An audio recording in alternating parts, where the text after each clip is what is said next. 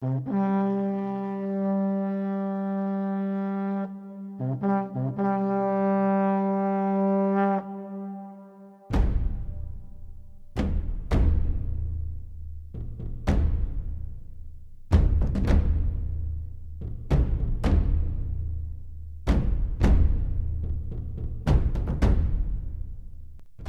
Patre Conscripti. Seas bienvenido a Scriptorum Historia Romana, donde juntos exploraremos, sesión a sesión, la historia de Roma, desde sus más humildes comienzos hasta la caída del último reducto que se digna en llevar ese nombre, al menos en Occidente. A lo largo de este podcast hablaremos de los eventos más importantes, así como de su interpretación en el devenir de los sucesos, para entender cómo es que crearon el imperio más estable y longevo de la antigüedad occidental y cómo es que influyen desde tiempos tan remotos a nuestra sociedad actual. Citaremos fuentes, hablaremos de obras relacionadas directa o indirectamente con la República y el Imperio Romano, les narraré interpretaciones históricas, a veces expondré las mías, y lamentablemente para todos, contaré malos chistes.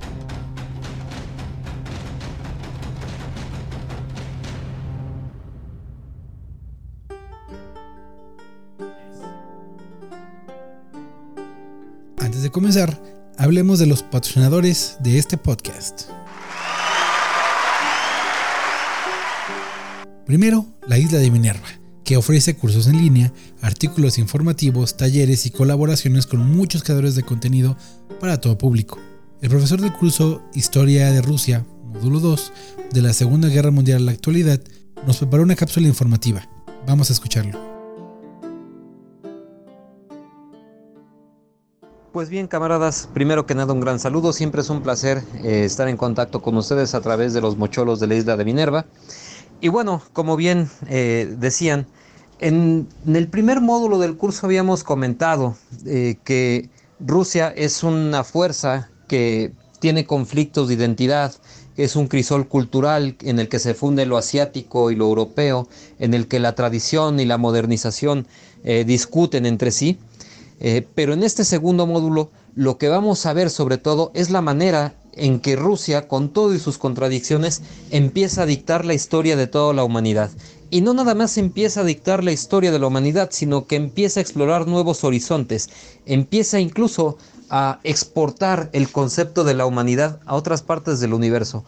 Lo que vemos en el siglo XX ruso es de tal magnitud que la historia eh, de este siglo se está escribiendo en función de los cambios sociales que representa este Estado. Precisamente por esto y por la importancia que detenta, me gustaría muchísimo invitarlos a este segundo módulo del curso. No se lo pierdan, va a estar eh, bastante creativo, bastante ameno. Y pues nada, camaradas, un gran abrazo.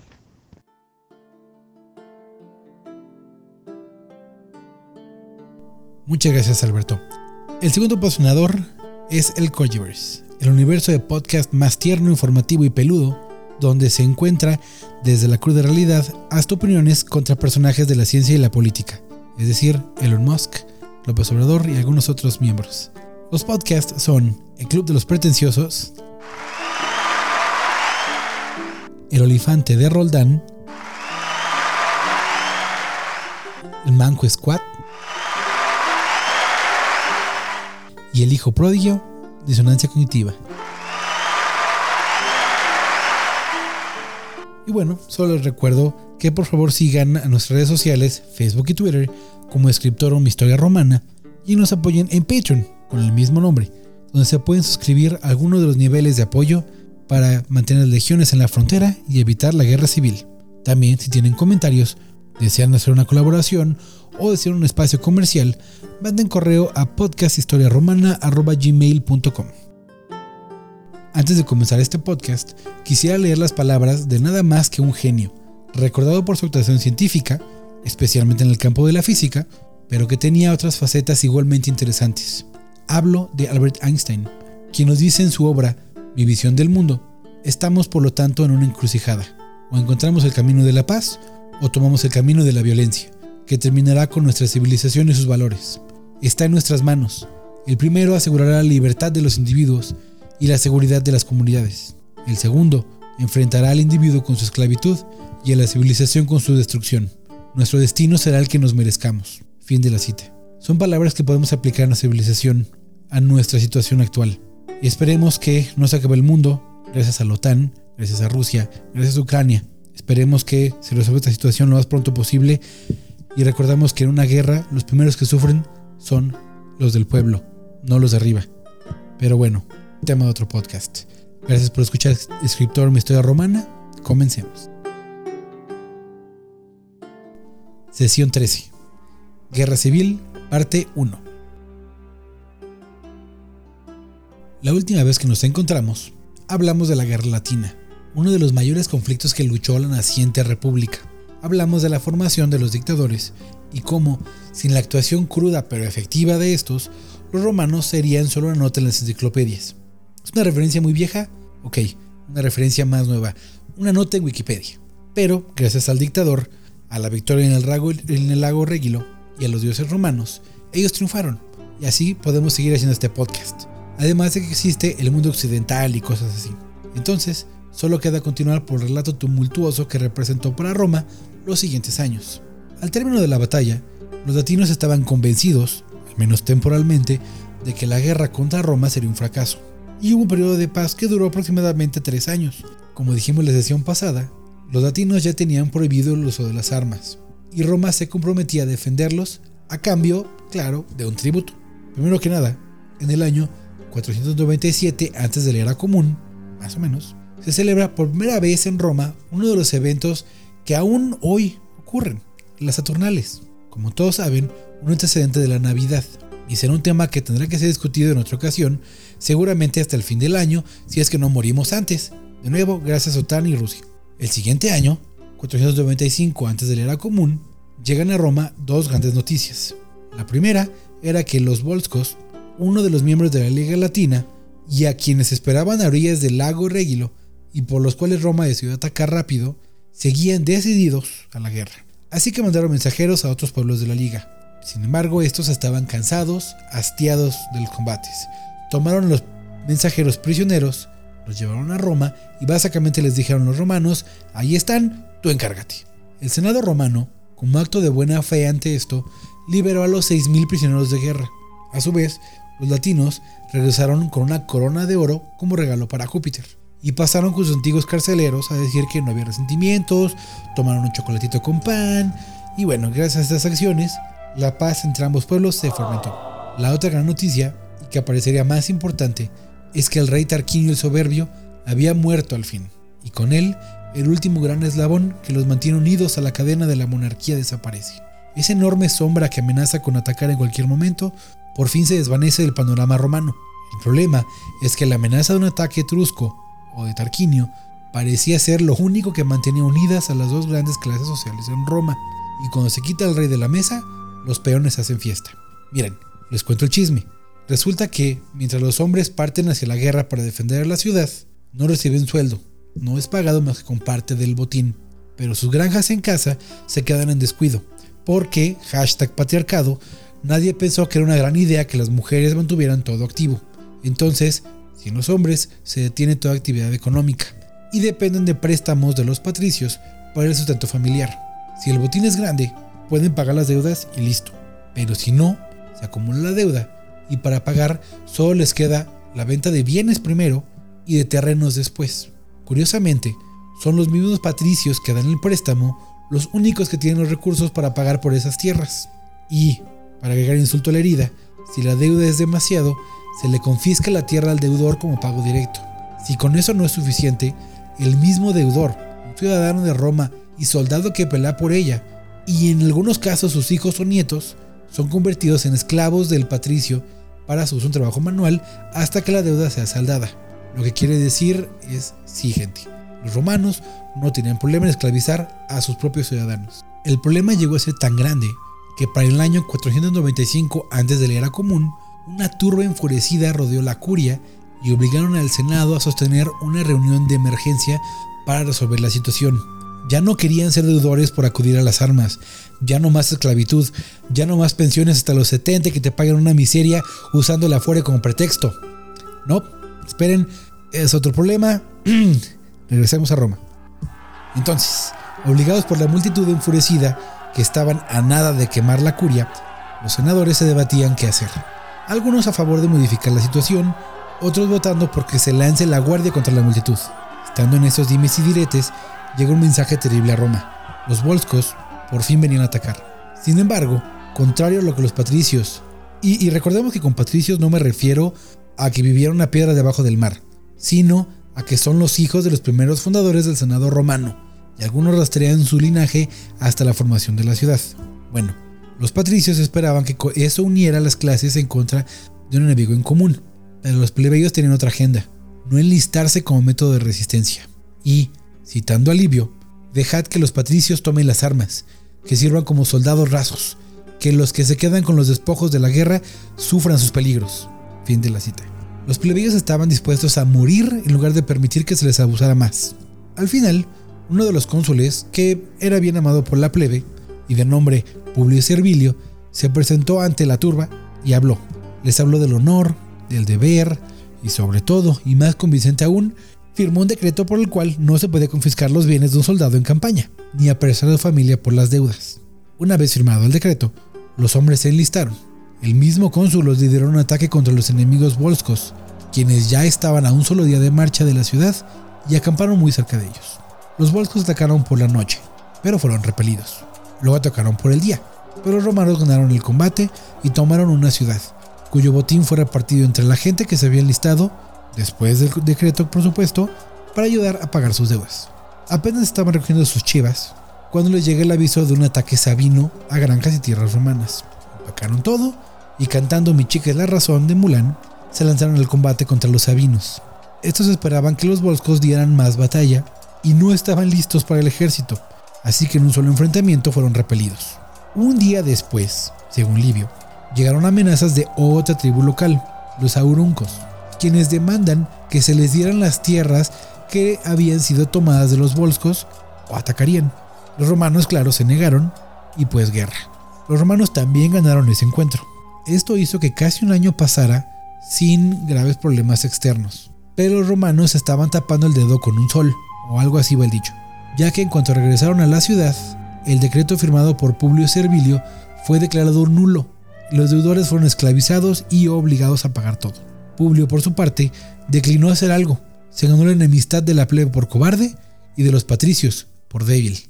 Casi a fin de año llegó a oídos del Senado que los sabinos preparaban otro ataque, y cuando se pidió a la gente enlistarse para la defensa, nadie lo hizo. Se intentó hacer leva, pero nadie se presentó, y de esta forma los romanos protestaban por los maltratos de las clases más privilegiadas. Hay una cita magnífica del novelista William Napier en su novela histórica Atila, donde nos dice, tal vez sea cierto que el honor constituye una virtud que solo los ricos puedan permitirse. En la ciudad, una muchacha pobre del campo muy pronto tiene que elegir entre su honor o su vida. Pero, en vez del honor, el campesino alberga una pasión menos manifiesta, pero igual de fiera y obstinada. No tolera que se le diga lo que tiene que hacer. Creo que esto engloba muy bien el espíritu de los romanos. Campesinos todos, por cierto. Tal vez se les llame cobardes, se les use, pero no soportan que les digan qué tienen o qué no tienen que hacer, y menos un plebeyo adinerado. En un momento tenso, cuando se le ordenó a un hombre enlistarse y se negó, mandaron a un lictor, guardia personal del cónsul, a traerlo, pero la gente a su alrededor lo defendió. Entonces varios senadores decidieron ir en persona por él y fueron recibidos con las mismas amenazas. Ni así pudieron mover a la gente. En un consejo de urgencia se nombró a un dictador para resolver la crisis. Y casi es electo excónsul de sangre azul, como es el dicho, el líder de la facción que pugnaba por el uso de la fuerza extrema contra los insurrectos. Por suerte para los romanos, en ese momento llegó la noticia de que los volscos no solo venían, sino que se aliaron con los ecuos y sabinos para atacar todos juntos a los latinos. Recordemos que Roma tenía la obligación de defenderlos o permitirles armarse. Mira, los latinos y romanos podían ser muy amigos, muy cuates, el chocolate y todo, pero los romanos no eran tontos. Era mejor ir a defenderlos que darles armas. Así que el Senado eligió como dictador a alguien más moderado y que terminara el conflicto social de la forma más rápida, un tal Marco Valerio. Para comenzar, Valerio creó un decreto muy similar al usado un año antes, y con esto, como ocurrió un año antes, la gente se unió a la campaña. Se juntaron hasta 10 legiones, según Livio, 3 para cada cónsul, 4 para el dictador. Un cónsul se dirigió a terminar con la amenaza Volska, quienes dieron combate pero cayeron en una batalla. Por su parte, el dictador se lanzó contra los sabinos. Dirigió la batalla más grande desde el lago Regilo, pero también terminó en un triunfo romano. Y por último, el otro cónsul se dirigió contra los ecuos, quienes se habían fortificado en una posición muy buena. Por eso el cónsul no quería arriesgarse, pero sus hombres, hasta hace poco hombres en disputa social, lo acusaron de perder el tiempo para que se acabase el mandato del dictador y así la situación en Roma quedase pendiente. El cónsul así no tuvo más opción que cargar. Para su buena suerte, los enemigos no esperaban que nadie se atreviese a hacerlo. Fue una sorpresa y huyeron.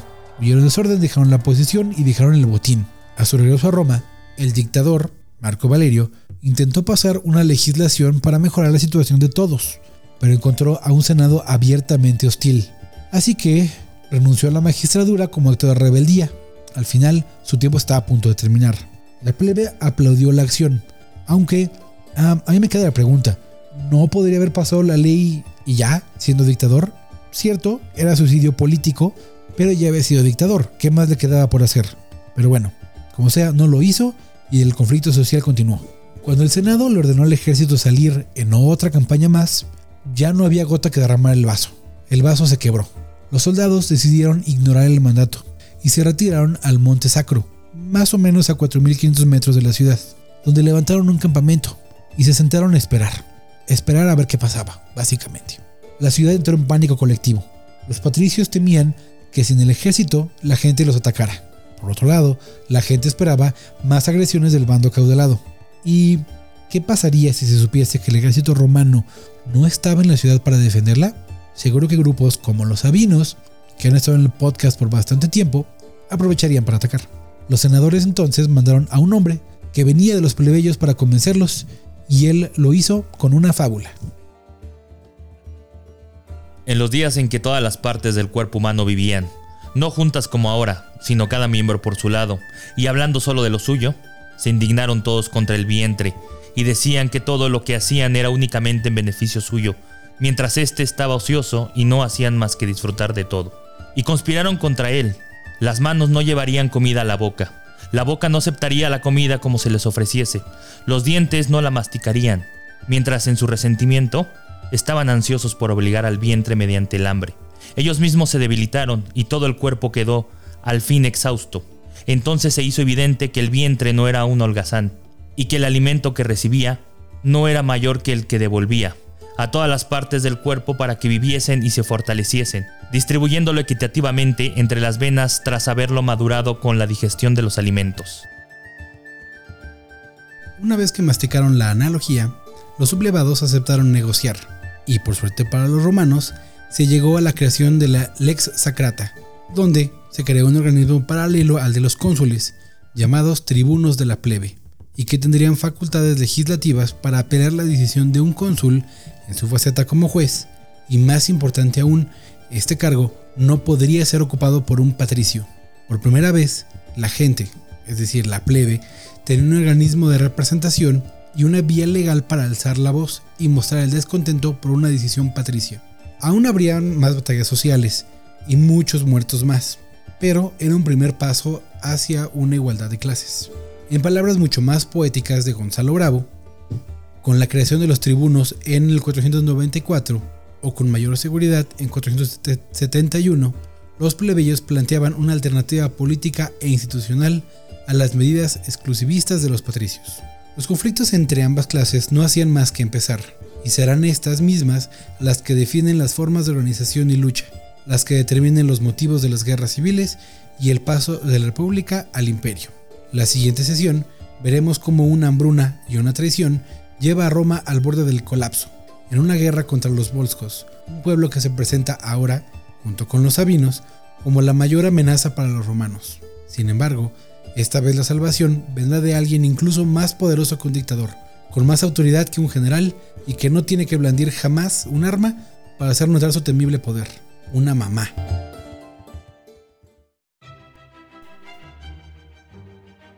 Saludo y abrazo afectuoso a Adriana García, nuestra primera y desde el inicio patrocinadora en Patreon.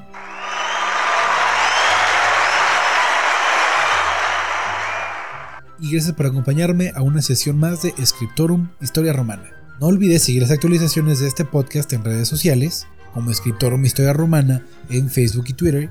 Envía tus dudas, comentarios, sugerencias o si deseas convertirte en patrocinador al correo podcasthistoriaromana.gmail.com. También puedes apoyar en Patreon bajo el mismo nombre, donde encontrarás diversos niveles de apoyo. Y claro, verás recompensada tu ayuda con bienes como copias del guion con referencias de apoyo bibliográfico, acceso a un segundo podcast donde podrás hacer las preguntas que quieras sobre este u otros temas históricos y yo las responderé. Y por último, una interacción en vivo donde podremos platicar de cosas romanas, a veces con invitados especiales y otras actividades como jugar en línea cosas relacionadas al Imperio Romano o alguna lectura comentada con autores romanos o de lo que se te antoje. Además, recibes descuentos en los cursos de los amigos y patrocinadores de este podcast, La Isla de Minerva. De nuevo, gracias por quedarte hasta el final y acompáñame en la siguiente sesión. Te deseo lo mejor para ti y la gente de tu domus y que los lares siempre te sean favorables.